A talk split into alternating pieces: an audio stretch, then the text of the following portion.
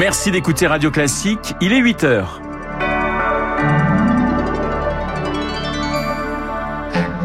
La matinale de Radio Classique avec Renaud Blanc.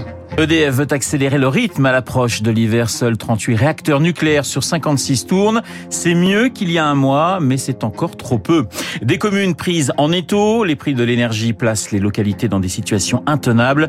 Vous entendrez le témoignage d'un maire dans ce journal. Et puis, on va bien sûr parler football. Les Bleus attendus au tournant demain pour les quarts de finale face à l'Angleterre. Notre confrère Vincent Duluc, en direct de Doha, sera mon invité dans cette édition. Radio. Classique. Et le journal de 8 heures nous est présenté par Léa Boutin-Rivière. Bonjour Léa. Bonjour Renaud, bonjour à tous. L'hiver approche et du côté de l'énergie, il y a un léger mieux. 38 des réacteurs nucléaires du parc français sont en marche aujourd'hui contre seulement 30 il y a un mois. Au total, la France en compte 56. C'est mieux donc, mais c'est encore loin d'une vitesse de croisière. EDF espère arriver à 46 réacteurs d'ici fin décembre, mais rien de moins sûr pour le moment, Eric Koch. Dans sa course contre la montre face à l'hiver, EDF accuse toujours une longueur de retard. En septembre, 10 réacteurs devaient reprendre du service. Il n'y en a eu que la moitié. En octobre, seuls 3 ont redémarré à cause notamment des grèves et EDF espérait se rattraper en novembre.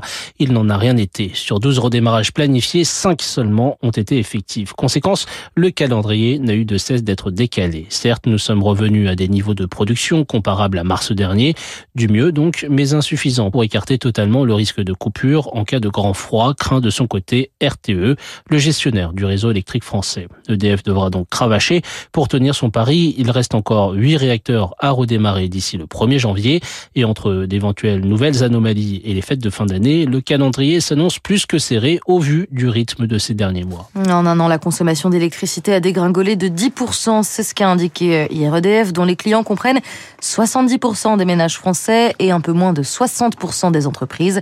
Ces chiffres confortent ceux fournis par le gestionnaire RTE, qui évoque une baisse d'un peu plus de 8% de la consommation sur un an. Et puis sachez qu'hier, une coupure d'électricité a touché le centre de Paris.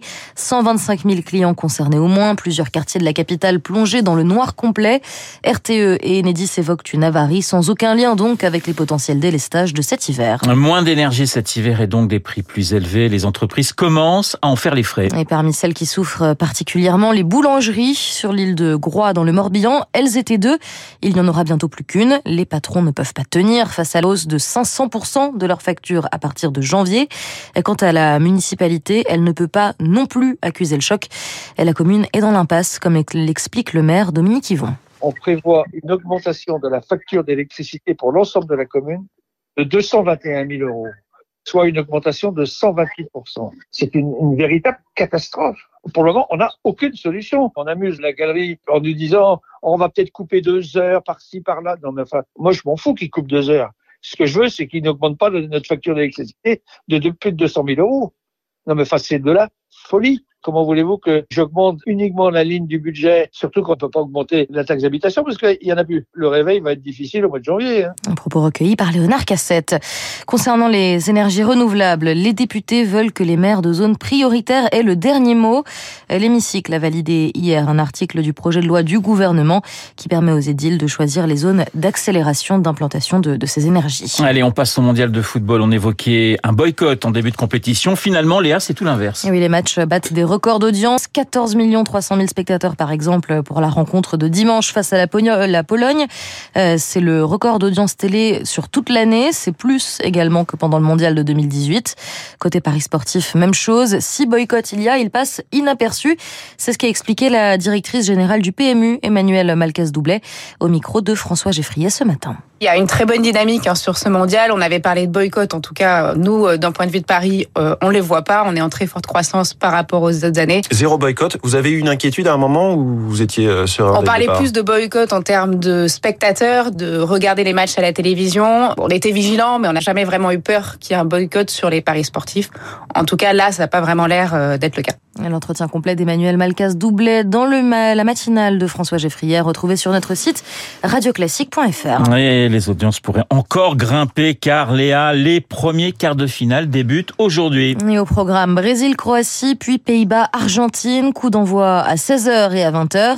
Rendez-vous demain pour les deux autres quarts avec Maroc-Portugal, mais surtout France-Angleterre. Et Renaud, la bonne nouvelle pour Didier Deschamps, c'est qu'il peut compter sur tous ses talents. Bonjour Vincent Duluc. Bonjour. On vous retrouve en direct du Qatar à la une de votre journal, à la une de l'équipe, un Argentin et un Brésilien, Messi et Neymar avec ce titre, une seule idée en tête, c'est pour les deux légendes le mondial de la dernière chance en quelque sorte? Oui, probablement. Pour Messi, c'est à coup sûr. Neymar a, a dit qu'il y avait encore une possibilité qu'il soit, dans, qu'il soit là dans quatre ans. Mais on va dire qu'avec son style de vie, il risque de s'user un peu plus, un peu plus vite. Et c'est vrai que c'est une quête... Euh, pour eux, c'est une quête un peu d'éternité. Est-ce que Messi, c'est la seule chose qui lui manque par rapport à Maradona et, par rapport à tous les immenses joueurs, de l'histoire du jeu? C'est sans doute le meilleur joueur de, l'histoire du football, Messi, mais sans Coupe du Monde, il lui manquerait toujours quelque chose. Donc c'est une quête un peu touchante et quand on voit tout l'amour euh, du, peuple argentin pour lui l'autre jour dans le dans, de finale, on se rend compte qu'effectivement c'est c'est ce sont un peu des derniers feux et et il y a vraiment l'idée quand même de, de, de, de, se confronter, oui, à, à quelque chose d'une éternité, en tout cas à, à l'échelle du foot, évidemment. Alors Argentine-Pays-Bas, c'est un classique en Coupe du Monde. On se souvient notamment d'une finale en 78 entre ces deux équipes. Oui, absolument, et et, et d'un quart, quart de finale également en 98. Absolument. Ouais. C'est vraiment. Euh, l'Argentine reste favorite malgré tout et, l'atmosphère de, cette demi-finale ce soir va être, fantastique parce qu'il y aura 30 000, peut-être 40 000 euh, supporters argentins euh, dans le stade. Il y aura très peu de, supporters des Pays-Bas parce qu'il y, a quand même pas beaucoup d'Européens dans cette Coupe du Monde dans les stades. Mais, euh, ça sera une opposition de style avec une équipe qui a, qui a quand même une passion et un feu intérieur. Et l'Argentine est une équipe assez froide qui, qui, en défense et qui attend l'ouverture qu'il y a des Pays-Bas. Vincent, c'est aussi euh, J-1 avant France-Angleterre. Les Anglais ne parlent que d'un joueur, c'est Kylian Mbappé. Est-ce qu'il y a un, un, plan contre notre numéro 10 Alors oui, il y a un plan contre, contre le numéro 10 de l'équipe de France qui joue sur le côté gauche et qui, depuis le début de la compétition, euh, marche sur l'eau. Et le plan, c'est qu'il va jouer dans la zone de, de, de Kyle Walker, le défenseur de Manchester City, qui est sans doute le défenseur le plus rapide du monde. Donc les Anglais imaginent que vitesse contre vitesse, euh, Walker pourrait éteindre Mbappé, ce qu'il a déjà fait d'ailleurs deux fois en club avec Manchester City. Donc il y a un doute pour l'équipe de France et il y a l'idée que qu'une partie de ce match puisse jouer dans cette zone. Mais c'est évidemment beaucoup plus compliqué que ça. C'est, ça sera pas non plus un concours de vitesse. On n'est pas à Longchamp. Ouais. Il y aura, il y aura du football là-dedans. Et, et, et, en matière de football, Kylian Mbappé a montré qu'il était capable de, de faire, enfin dire de, de de, de, de, faire en sorte que la foudre frappe à n'importe quel moment. Et vous, justement, vous sentez chez vos confrères euh, anglais une, une peur montée à, à 24 heures de ce match, un peu plus de 24 heures de ce match?